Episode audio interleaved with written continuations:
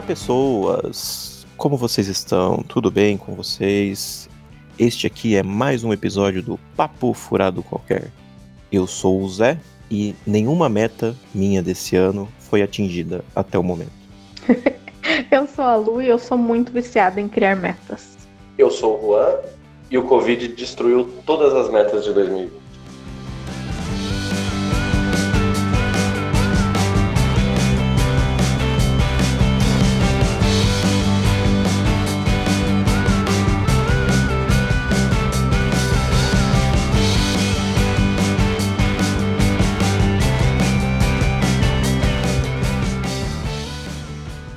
Sai ano, entra ano, e todo mundo chega no dia 1 de janeiro e fala: Esse ano eu vou fazer tal coisa. Esse ano eu vou aprender isso.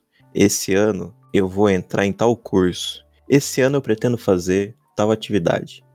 E muitas das vezes isso não acontece.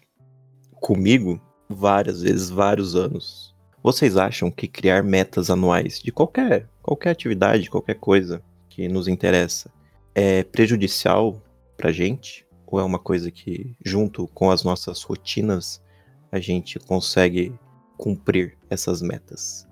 Eu tenho uma noção assim: tudo que a gente não é habituado a fazer, não adianta dar um passo maior que a perna. Então, se você não é uma pessoa acostumada a colocar metas, você vai lá e coloca uma meta anual, que são 365 dias, a chance de você cumprir é mínima. Acho que tem que começar pequeno, tipo, faz uma meta pro dia, faz uma meta pra semana, uma meta pro mês no máximo. E nesse sentido aí é ruim colocar metas anuais se você não tá acostumado. As metas, as metas que você fala são as metas de incluir algo na sua rotina ou de atingir um certo objetivo? Eu acho que uma das grandes falhas das, que acontece, assim, eu vou falar das pessoas, mas eu me incluo nisso, tá? É a gente colocar, por exemplo, uma meta, esse ano eu vou primeiramente fazer a meta errado, dizer esse ano eu vou ler mais. Isso nem é meta para começo de conversa, né? Sim. Porque você vai ler mais o quê, quanto você vai ler e quanto é mais, né? Porque se você não leu nada, você leu um livro já é mais do que antes, né? Então acho Sim. que tem que ser um pouco mais específico. E mas mais que isso, eu acho que é muito distante. Se você, por exemplo, é uma pessoa que tem o hábito de procrastinar, quando você faz uma meta anual, as chances são que você vai começar a trabalhar nela dia 20 de dezembro. E aí não vai rolar. Então, por isso que eu falo, não pensa no anual, pensa no pequeno primeiro, né? É, eu gosto de fazer metas, eu acho que a, a gente, o nosso cérebro funciona de uma maneira que a gente precisa dessas viradazinhas artificiais assim para fazer meta. Então, sei lá, segunda-feira é dia de começar a fazer exercício. É dia de começar a fazer dieta. É dia de começar a incluir uma determinada atividade na nossa rotina. A gente tem isso, né? E se você por acaso não faz nas segundas, fala, bom, essa semana já era, deixa pra semana que vem. Sim. É, é. Muito isso, muito. Não é? E, e assim, eu, eu, eu gosto de fazer metas anuais. As metas anuais, elas tendem a ser mais gerais, então eu e a Débora, a gente sempre fala, e aí, o que, que você quer fazer esse ano? Quais que metas você tem para esse ano? Então, eu acho que a maneira que a gente se organiza, a gente faz metas anuais mais gerais. Então, esse ano, é, eu quero que fazer exercícios uh, faça parte da nossa rotina. Isso foi uma meta do ano passado, por exemplo. Num determinado momento, a gente conseguiu atingir essa meta. Agora já ferrou tudo por causa do Covid, mas é, a gente propõe uma meta bem geral. Aí no mês você tenta ser mais específico. Então, por exemplo, uma meta anual é eu quero fazer mais exercício. Aí uma meta mensal para o mês de janeiro é eu vou fazer a inscrição na academia. Aí em fevereiro a meta pode ser eu vou lá o primeiro dia. e aí em março pode ser eu vou conseguir ir pelo menos uma vez todas as semanas do mês. Você entende? E aí você vai uhum. trazendo, e no fim você tem uma meta semanal. A, a, conclusão disso, no fim, pode ser uma meta semanal de ir à academia três vezes por semana. É, você vai trazendo do macro para o micro. Essa é a, é a, maneira que eu consigo organizar melhor. Eu gosto do fim do ano, do começo do ano, para traçar objetivos, assim, sabe? Pô, esse ano a gente quer alugar um apartamento. Esse ano a gente quer fazer exercício. Esse ano a gente quer ir viajar para sei lá onde. Agora o Covid, como eu disse, ferrou tudo, mas, uhum. mas a maneira que eu gosto de fazer é uma meta, metas bem gerais para o ano, e aí a gente vai especificando nas metas mensais. Você sabe que esse negócio de, de fazer geral, depois especificando, funcio não funcionou para mim, assim. Eu gosto de já no começo fazer metas específicas. E fa facilitou para mim dessa maneira. E, e aí eu só quebro elas no período de tempo menor. Então, por exemplo, é, a meta é uma meta, por exemplo, que a gente atingiu, que tá a entrada do nosso apartamento. Beleza. Uhum. Aí, é, isso era meta lá no início do ano. Aí, em janeiro, quanto que eu tenho que separar de dinheiro para que no mês tal a gente quite, sabe? Para mim funciona mais dessa maneira, ser mais específica desde o começo. Para mim, se eu colocar geral, eu tenho dificuldade em ir lá e trabalhar nisso de fato. E, e outra coisa que funcionou demais para mim, funcionou muito esse ano especificamente, antes mesmo do Covid, eu já estava com essa, com essa prática, que é pelo menos, o ideal para mim é uma vez por semana, mas pelo menos a cada 15 dias, olhar as minhas metas anuais de novo, apagar, deletar aquilo que não é mais uma verdade para mim. Porque eu não sei vocês, mas eu faço umas metas às vezes que depois eu olho e falo, nossa, eu nem quero isso mais. Então, olhar sempre essas metas funcionou muito para mim, porque esse ano acho que é o ano que eu mais conquistei metas anuais até agora. Boa. Então foi o ano que eu, que eu mais é, consegui conquistar metas e a gente está agora começando o segundo semestre ainda, né? É, então eu sinto que essa revisão é muito positiva. Se a gente esquece de revisar, a gente fica ou tentando conquistar coisas que a gente nem quer mais, ou frustrado porque a gente não conquistou, mas na verdade a gente nem queria aquilo. Eu acho que o que o Juan falou é muito, muito, muito complicado esse ano, essa questão das frustrações de não poder atingir nossas metas, por, não porque a gente não trabalhou para isso, mas porque condições externas estão atrapalhando, né? Sim. Eu estava inclusive falando isso com a Mari, nossa amiga, é, esses dias sobre isso, sobre essas frustrações que causam essa questão da gente não só não ter conseguido, mas não saber quando será possível, nem como será possível, né? É, é meio difícil a gente lidar com metas nesse período que a gente não sabe é, o prazo para isso acabar, né? Exato. Acho que a gente pode aplicar nesse período metas de entendimento próprio. Em vez de a gente buscar metas de coisas, de aspectos externos, a gente pode buscar metas internas. Olha, esse período eu vou buscar enten entender melhor. Esse período, sei lá, vou praticar alguma coisa, uma meditação, vou praticar uma atividade em casa que eu não praticava a gente pode diminuir a, o alcance da nossa meta em tempo e também em espaço. A gente faz uma meta mais nossa e que a gente consiga cumprir do que vou me mudar, vou viajar, vou comprar um carro, etc. Eu acho que, que isso que me ajudou esse ano, né? Primeiro que eu coloquei 90% das metas só depende de mim e também essa revisão, né? é, como eu fui revisando, eu fui adaptando para aquilo que dá para fazer hoje em dia, que não que diminuiu bastante as possibilidades. Uhum. Então, essa revisão foi essencial para evitar exatamente essa questão de me frustrar com, com, as coisas. E esse ano eu fiz uma coisa muito louca. Eu coloquei 70 metas. 70? 70 metas. Eu sei que isso nem é recomendado, blá blá blá blá blá blá, mas funcionou demais para mim, assim. Porque eu peguei cada área da minha vida, pensei o cenário ideal para esse ano e fui colocando as metas. E aí, como elas ficaram menorzinhas, a sensação de conquista é maior, sabe? Mas você fez isso antes do da, da situação atual, né? Fiz isso antes, mas eu reviso a cada 15 dias. E aí eu vou ajustando de acordo com o momento da vida. E tem funcionado, nossa, pra caramba. Melhor ano de metas para mim tá sendo esse ano. Acho que eu, se eu tiver 10 metas esse ano é muito. não, mas falam que é bom de focar em menos metas. Mas aí também eu não trabalho em todas de uma vez só, né? Eu divido, por exemplo, eu olho para 70 e falo, nesse mês, o que, que dá para fazer? E aí vou fazendo. Mas você tem uma. Você, você e o Juan, vocês têm uma meta é, principal, olha. Essa é a minha meta que eu vou colocar pro ano. E se é para conquistar essa e não conquistar as demais, eu vou conquistar só essa.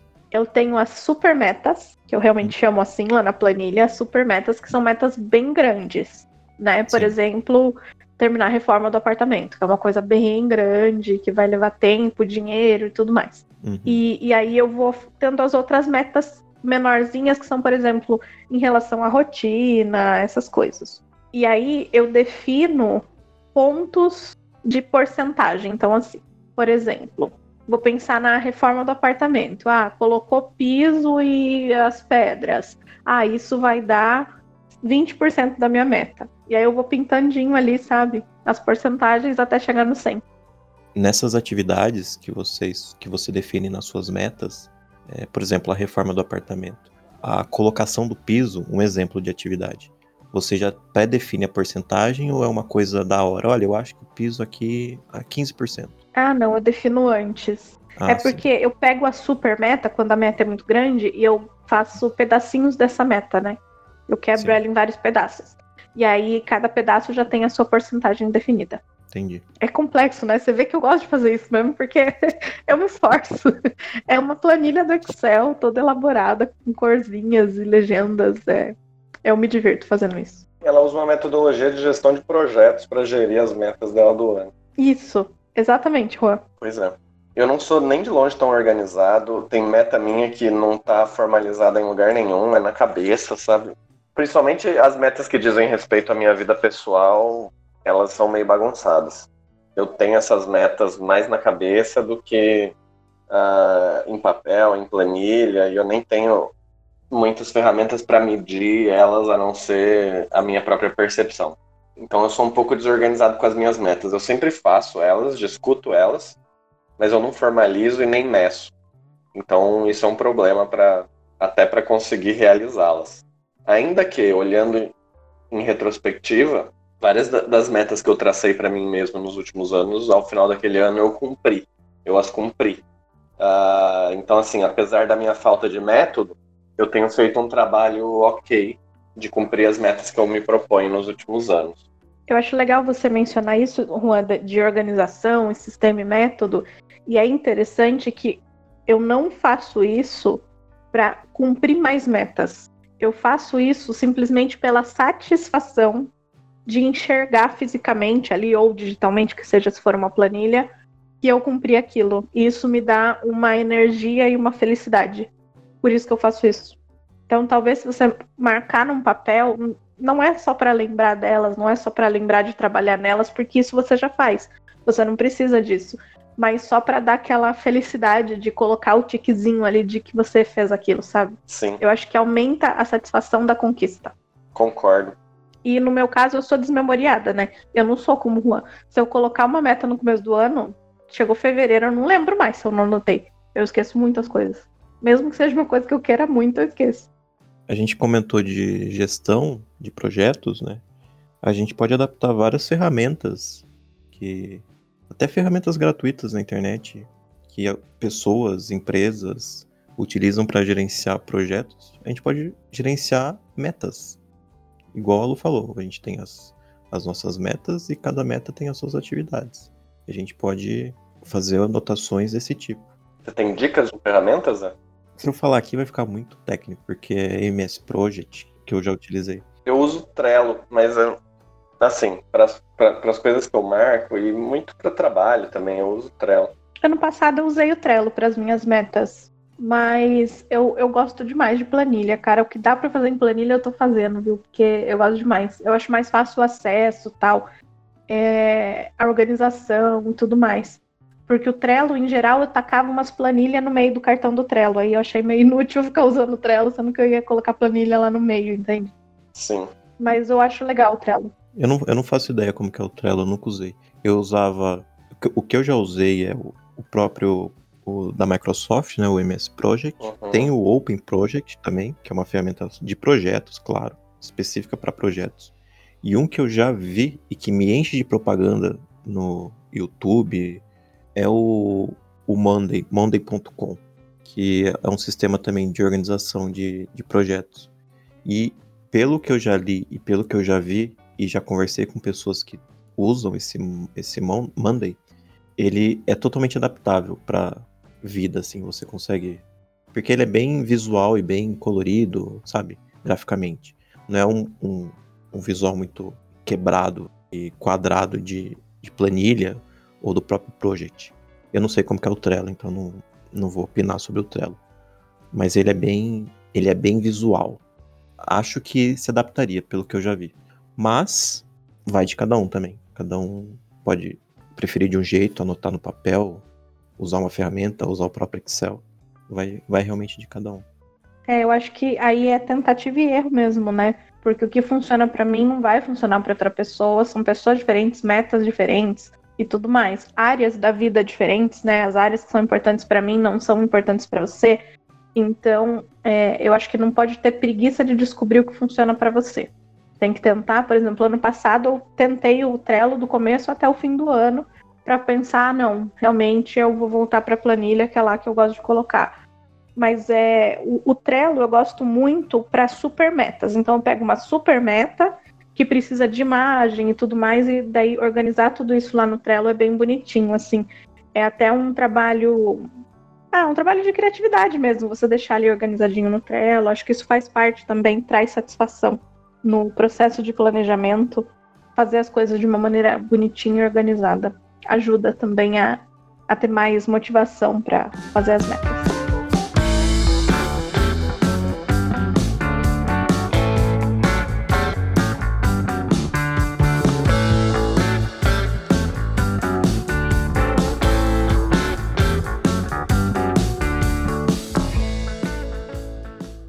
que, em que hora, em que momento a gente olha para as nossas metas e fala: é, essa aqui não vai dar? Tem algum, vocês acham que tem algum ponto específico ou a gente tem que sempre insistir em finalizar aquela meta, é, mesmo que ela esteja atrasada, mesmo que ela esteja momentaneamente impossível? Claro, tirando essas condições atuais que envolvem metas externas, né? É, mas metas no geral, assim, em que qual é o momento que você tem que realmente abandonar uma meta e falar assim, é, já deu, não vai dar certo? Não, quando a meta começa a arruinar a sua vida, você fala, meu, tem alguma coisa errada. Assim. é verdade. Que tipo de meta? Não, você tem, você determinou uma meta para aquele ano e para cumprir aquela meta, você está arruinando a sua vida, sabe? Uh, ah, entendi. Entendeu? Eu acho que essa é a hora que você tem que repensar. Eu faço duas perguntas para mim, assim, que, que vão guiar essa questão das, da revisão das metas. A primeira delas é: eu quero. E eu querer não é suficiente. Então eu me pergunto: por que eu quero? Porque eu acho que muitas vezes a gente quer coisas, a gente não sabe por quê, e normalmente a gente quer aquilo por razões erradas. Por exemplo, vou dar exemplo de trabalho, que é uma coisa que é, é mais fácil a gente aplicar a todo mundo. Uhum. A gente pensa assim: ah, eu quero ser promovido. Por quê? Porque eu quero ganhar mais dinheiro. E aí eu começo a analisar o porquê eu quero ganhar mais dinheiro. E daí eu vou perguntando por quê, por quê, por quê, até o fim, sabe? Até chegar na exaustão daquele tema. Por quê? A gente tende a querer as coisas por razões erradas. Sim. Então, quando a gente quer uma promoção, eu já cheguei a ponto de querer uma promoção num emprego que eu nem queria mais estar nele. Olha o tanto de que a gente é retardado. Eu queria ser promovida, eu me, fui me foi oferecida essa promoção. Eu falei sim. E aí eu parei e pensei, meu Deus, mas eu não quero a promoção, eu quero pedir a conta. Olha que louco. Então, eu queria promoção para ganhar mais dinheiro. Legal. Mas por que, que eu queria ganhar mais dinheiro? Ah, para ter mais tempo livre. Ué, mas se eu quero mais tempo livre, eu não deveria estar tá querendo mais tempo livre e não dinheiro? Entende? E é mais ou menos assim, a gente vai querendo as coisas pelas razões erradas. E aí, quando você para para entender de fato por que você quer aquilo, você consegue traçar metas que não vão ferrar com a sua vida, como o Juan falou. Porque normalmente, se uma meta tá ferrando com a sua vida, é porque, primeiro, não deveria ser a meta que você quer. Porque você quer uma vida mais tranquila sempre. Ninguém quer uma vida ruim, né? Então, uhum. se a meta tá atrapalhando a vida, é porque de início você já quis ela pelas razões erradas. Agora, quando eu vou lá, tento fazer a meta, eu já sei que eu quero de verdade pelas razões certas, e o negócio continua dando errado, aí são é, aquela questão de aceitar aquilo que você não pode controlar e ajusta de acordo com isso. Antes eu tinha muito problema com isso. De, primeiro, abandonar coisas que não são. Eu comecei a ler um livro, eu odiava o livro, eu ia até o final. Hoje eu fico pensando, meu Deus, por que, que eu fazia isso? Que sem noção. É, então hoje eu consigo abandonar a meta e eu também consigo entender que se aquilo é, tá dando errado e eu não posso controlar, vamos trabalhar no que eu posso controlar, do que ficar batendo a cabeça na parede e sofrendo por um troço que não, não tá no meu controle. É, eu consigo muito focar nisso e grande parte é essa questão de evitar o sofrimento, né? Eu sempre penso, eu tô sofrendo por isso, posso controlar, tem propósito sofrer por isso ou não, e normalmente nunca tem. Então, eu consigo lidar bem com isso hoje, mas eu sei que não é uma verdade absoluta para as pessoas. Então, eu sugiro muita meditação, terapia, para que você consiga lidar com essas coisas que você não consegue controlar, mas que você não aceita, né? Por exemplo, a política do Brasil. Ô Luiz, que você falou de, de estipular uma meta por exemplo, ler um livro e o livro é ruim, e agora você começou e você estipulou essa meta de terminá-lo, e agora você vai precisar terminá-lo, é algo que eu sofro um pouco. Eu tenho muito isso com série, sabe? Eu deixo a Débora louca porque eu quero ver série ruim porque eu já comecei, entendeu? você fica então... na esperança, não vai melhorar, vai melhorar. é, às vezes não é nem isso. Às vezes eu sei que vai ser ruim. Vou dar um exemplo. Tem uma série que a gente assistiu a primeira temporada, eu, eu e a Débora assistimos juntos, chama Marseille, é com o Gerard Depardieu. Ela é, é mais antiga, acho que ela é de 2016, do Netflix, uma série francesa. Ah, a gente assistiu a primeira temporada e é, é, é, mais ou menos, sabe? Não muito boa. E a gente tem tanta coisa boa na fila, assim, provavelmente boa. E, e, eu ainda não vi a segunda, teve só mais uma, foi cancelada. Eu ainda não vi a segunda, mas, meu, tá mar... todo lugar que eu tenho a oportunidade de marcar, porque eu, eu uso uns aplicativos para organizar as séries que eu estou assistindo, qual que eu terminei, qual que está em andamento. Uh, tá lá, entendeu? E eu vou ver esse raio dessa série, porque eu preciso terminar. Eu tô com esse, esse, essa caixinha aberta e eu vou terminar. Aí você me pergunta, você gostou da série? Você acha que vale a pena gastar tempo nisso? A resposta é não, mas eu vou fazer. eu fui muito assim na vida, Juan. Eu já fui muito assim. Então agora, quando eu coloco meta de livro, por exemplo, esse ano eu fiz uma meta de leitura dividindo clássicos, é, livros autoajuda, entre aspas, né? Que nem, enfim, livros mais técnicos, livros clássicos, livros para diversão, puramente. Eu dividi essas categorias. E aí eu coloquei assim na meta: ler 12 bons clássicos. Porque é bom. Porque daí eu, eu li 30 páginas. Para mim não é bom, não que o livro seja ruim, mas para mim não é bom, ele não entra na minha meta. Então eu tiro ele da minha lista. Entendeu? Entendi, hum. faz sentido. É, porque eu fazia muito isso. Eu começava a ler um livro, odiava, falava, nossa, que livro chato, e ia até o final. Assim, só pelo fato de que, não, eu tenho que terminar, eu tenho que terminar. É uma neurose, não é neurose que fala, com fixação. Eu ficava com essa fixação com a coisa não terminada, sabe? Uhum. E aí eu não sei, agora eu não tenho mais não. Agora eu abandono sem dó. Não é para mim, não funciona para mim. Parto para próxima. Mas aí vem uma questão de apego, né? Eu não sou uma pessoa muito apegada mais. Eu acho que cada dia mais, eu sempre falo isso, que daqui a pouco eu vou ter na minha casa uma cadeira e uma troca de roupa. Porque realmente eu, a cada dia eu fico mais desapegada das coisas. Você falou de livro, né? É, e às vezes você, você tem um carinho especial por coleções, seja série, livro, que quando, quando sai alguma coisa nova, você você tinha planejado, olha, esse ano eu pretendo ler, sei lá, 10 livros. E eu divido os temas. E aí sai alguma coisa nova, você é obrigado a refazer o replanejamento. Vou dar um exemplo. No mês de maio, a nossa querida Susan Collins, que é a, escritora de Jogos Vorazes, me lança o quarto livro, que é um, é um prelúdio da história. E eu não estava pretendendo ler esse livro. Só que ela lançou e agora eu preciso ler porque eu sou fã dos livros. Ela, e ela me atrapalhou todas as minhas leituras agora, seja leitura profissional ou leitura de lazer. Que eu não sei onde eu vou enfiar para ler o livro, e eu já conversei com pessoas que já estão lendo o livro e estão adorando, e eu preciso ler. mas não entra nos meus livros que eu quero ler, entendeu? Aí eu fico nessa dúvida de o que fazer.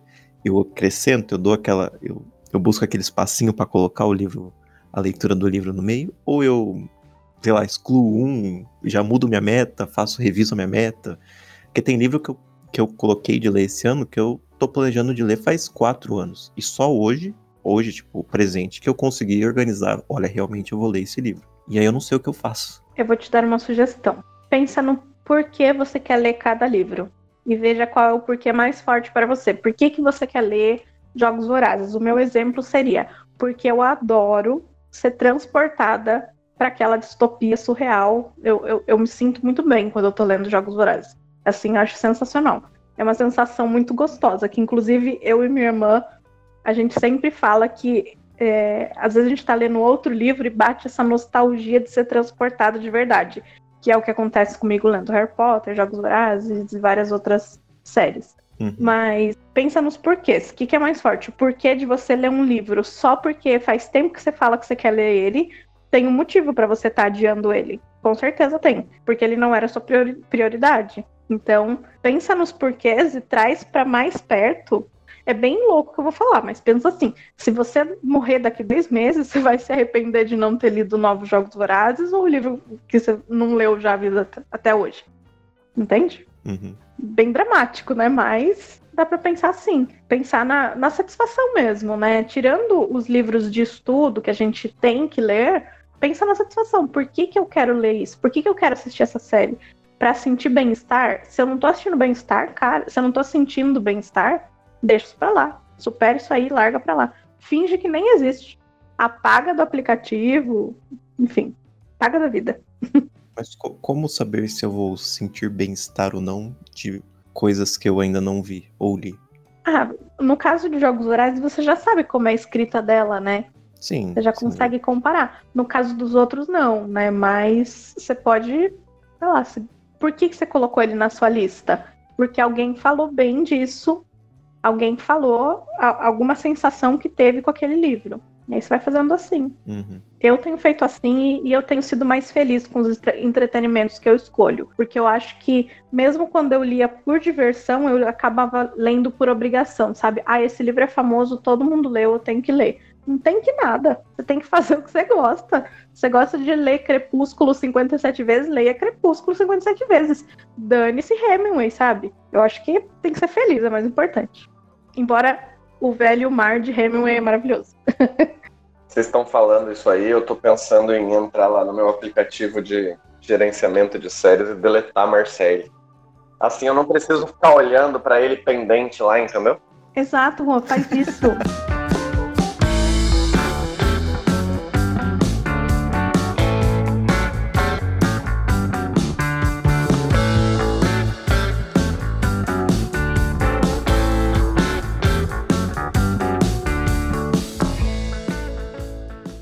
Eu tenho uma, uma pergunta para vocês. Então, fala. Quando você faz as suas metas, qual é a sua, seu principal objetivo? Assim, os porquês mesmo. Quando você coloca uma meta, por que você escolhe essa meta? Gente, eu tenho metas que são tão simples quanto tente manter uma rotina de manter contato com as pessoas da sua família semanalmente, sabe? Ah, eu super tenho essa também, Juan. Porque senão eu entro no meu mundo e sabe?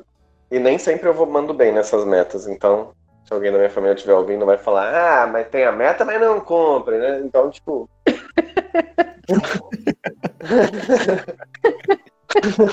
Além de não manter contato, ele ainda começa a xingar as pessoas aqui no podcast. Lamentável, né? De fato, não presta para nada.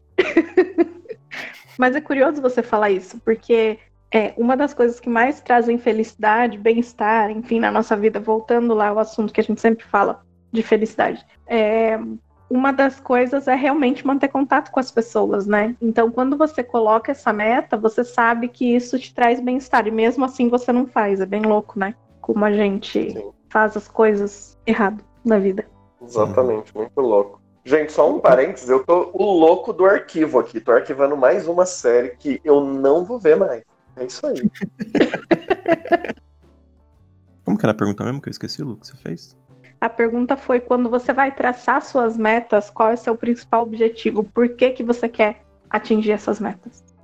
Acho que o objetivo, hum, falando por mim, eu não sei se é a satisfação em si de eu conseguir certas coisas, mas eu não tenho um objetivo assim. Por exemplo, falando na questão profissional, eu tracei vários objetivos meus esse ano. E não são coisas é, me dão satisfação, são coisas que estão me ajudando é, em aprendizado, em constância no trabalho. Mas se eu falar que está me satisfazendo, não, não é uma satisfação, mas é um, um, auxílio, um baita de um auxílio. Hum, acho que satisfação vem mais de metas pessoais, né? Metas de questões pessoais. Ah, esse ano eu vou viajar. Mas é mentira, porque não dá para viajar. Esse ano eu vou viajar para Europa. Isso é uma meta pessoal que me daria prazer, assim. Então, eu não sei muito bem o que o que definir, porque profissionalmente nada me dá prazer. Não, não que nada me dá prazer, né? Não é, não é isso que eu queria dizer, mas não são metas que. Caramba, olha, você sai da meta querendo extravasar. Olha, para todo mundo ouvir, olha, eu fiz isso. Mas fica, fico meio dividido em definir certinho o que o que eu busco traçando minhas metas assim. Eu pensaria assim, no seu caso, você falou quero viajar para Europa. Por quê? Para ter uma experiência incrível, né, e tal. Mas você vai viajar para Europa através do dinheiro que você vai ganhar no seu trabalho. Então, quando você fala que você não estaria né? Você pode linkar a satisfação de viajar com trabalhar. É, faz sentido, verdade. Posso olhar dessa maneira mesmo, verdade. Porque eu não sei vocês, mas e esse ano é um ano de exceção, né? E não sei até quando vai ser essa exceção, se ano que vem também. Mas esse ano eu tenho poucas metas pessoais, assim, eu tenho muito mais metas profissionais. Até porque não dá pra fazer nada, né? Esse ano. Eu não consigo fazer absolutamente nada. Porque eu não tô saindo de casa, tô evitando todo, todo o distanciamento. Então a maioria das minhas metas são voltadas na questão de, de do lado mais profissional. Então pode ser que tenha prazer nisso? Pode ser. Pensando por esse lado, que lá no futuro minhas metas pessoais estarão atreladas às metas atuais profissionais. Mas metas pessoais esse ano é quase zero a minha, assim. Não não tenho muitas muitas ambições em 2020, para falar a verdade. É muito curioso você falar isso, porque eu acho que esse ano é o ano das metas pessoais. Porque pensa assim, eu vou dar um exemplo de uma meta que eu tive em 2016, que esses dias eu achei o meu controle aqui das metas, que era um caderninho, e eu ri muito, mas é muito legal. Eu tinha uma meta em 2016 que era ser pelo menos 75% mais paciente ao longo de, de todos os dias. Hum. Ou, ou manter uma média assim de 75% de paciência. Por quê? Eu sou uma pessoa que eu perco demais a paciência. Meu Deus, não é uma virtude minha ter paciência com as pessoas, principalmente. É muito fácil para mim perder a paciência, exceto com crianças, que com crianças, nossa, eu tenho uma paciência de Jó, que é surreal. Eu tenho uma paciência com criança que eu nunca imaginei que eu teria na vida.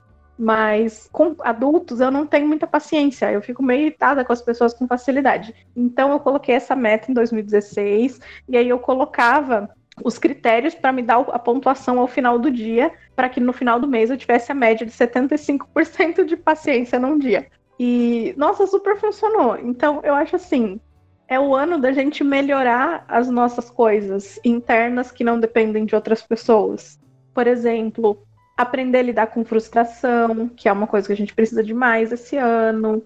É, aprender a lidar com as coisas que a gente não controla. Então, é um momento de focar nisso. Não dá para focar em viajar, que é uma meta muito legal e tal, mas dá para pensar nas questões internas, né? Dá para aproveitar, usar esse tempo para consertar as coisinhas ali que te incomodam, que te deixam chateados consigo mesmo, né? Para aproveitar esse tempo que não dá para trabalhar muito nas outras coisas. Sim, é, é, o que eu comentei no começo mesmo. É, Uhum. não, igual- não que eu não tenha metas, né, pessoais. Eu tenho, mas. E elas, as que eu tenho, abrangem exatamente isso que você disse. As poucas que eu tenho, mas eu tenho. Não, não um- não sou uma pessoa sem metas na vida. Desmetado. Oi? O famoso desmetado.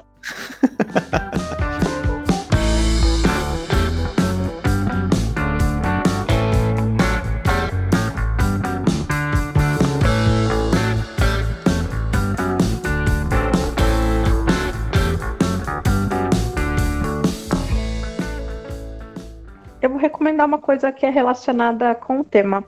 É um livro de uma pessoa chamada Gretchen Rubin. Ela mora em Nova York. Eu gosto muito do trabalho dela. Ela fala bastante sobre a rotina dela e tudo mais. Ela fala sobre metas, rotinas, é, enfim, personalidade influenciando em tudo isso. Eu gosto muito do que ela fala coloco um parênteses muito grande aqui, porque ela não é uma grande pesquisadora, tá? Ela é uma pessoa que ela fala muito das próprias experiências, então quem não gosta desse tipo de conteúdo, não indico.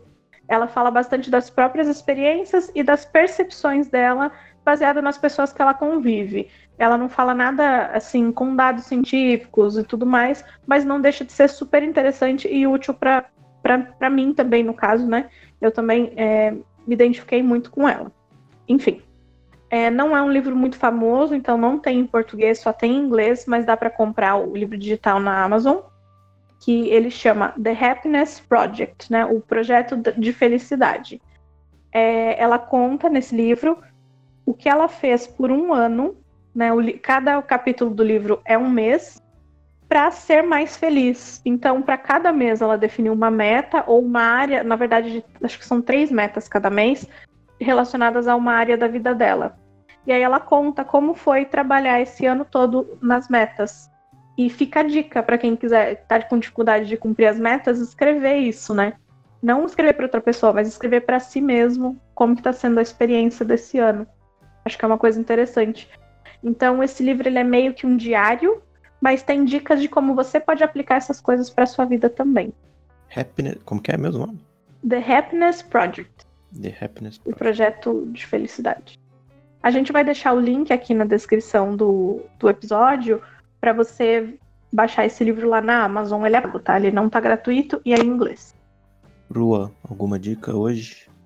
Pois é. A, a Lu falou que a, a autora do livro é Gretchen, né? E aí eu. Cara, eu tava só esperando isso. eu tava muito esperando você falar da cachorra. Eu me lembrei da cachorrinha do Dark e eu vou dar um spoiler para todo mundo, eu não tô nem aí. Fala. Tudo indica que o Adam é a Gretchen. Queria recomendar uma coleção de livros. Acho que a gente conversou sobre ela algum tempo atrás, é, fora do podcast. Mas eu vou recomendar porque esses tempos, umas duas semanas atrás, saiu um trailer da, da série que vai sair ano que vem, referente à trilogia A Fundação do Asimov. E entrando ainda naquela questão que eu falei do, da leitura, né? Que eu comentei sobre jogos vorazes. É uma leitura que, quando eu vi o trailer, me deu muita vontade de ler de novo. Então, acho que eu vou revisar as minhas, as minhas metas de leitura esse ano para incluir a trilogia de, da Fundação. E eu recomendo para quem nunca leu, leia, porque é a base da ficção científica literal.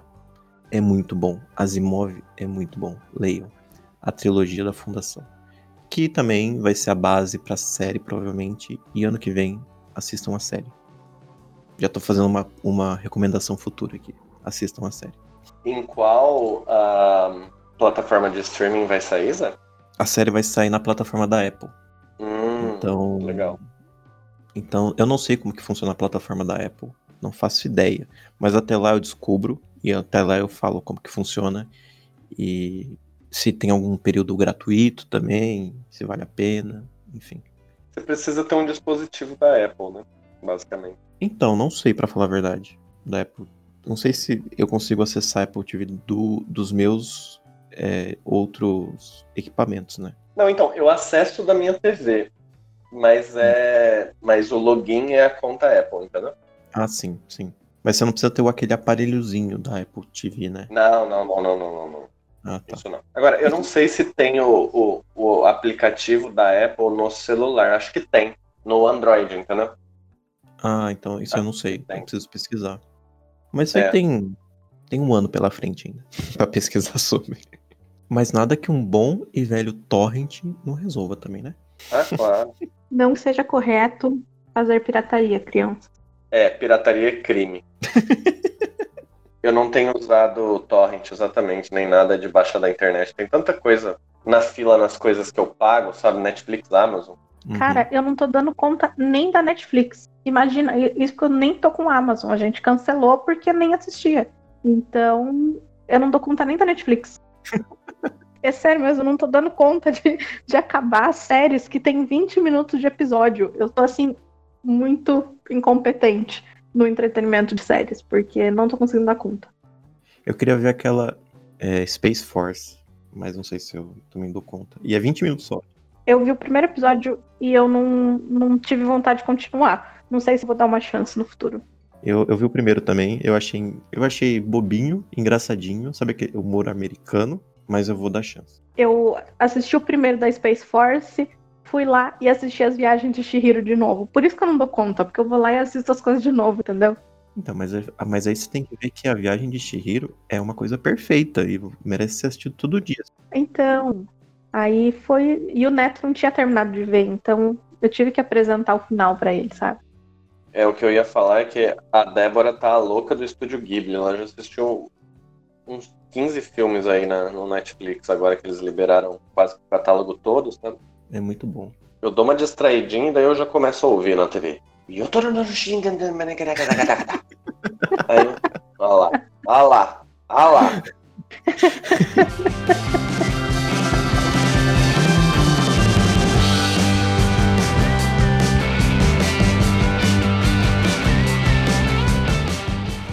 A meta desse episódio foi batida. Ficamos por aqui hoje. É isso, até mais, um abraço, um beijo e tchau, tchau. Tchau, tchau. Tchau, pessoal.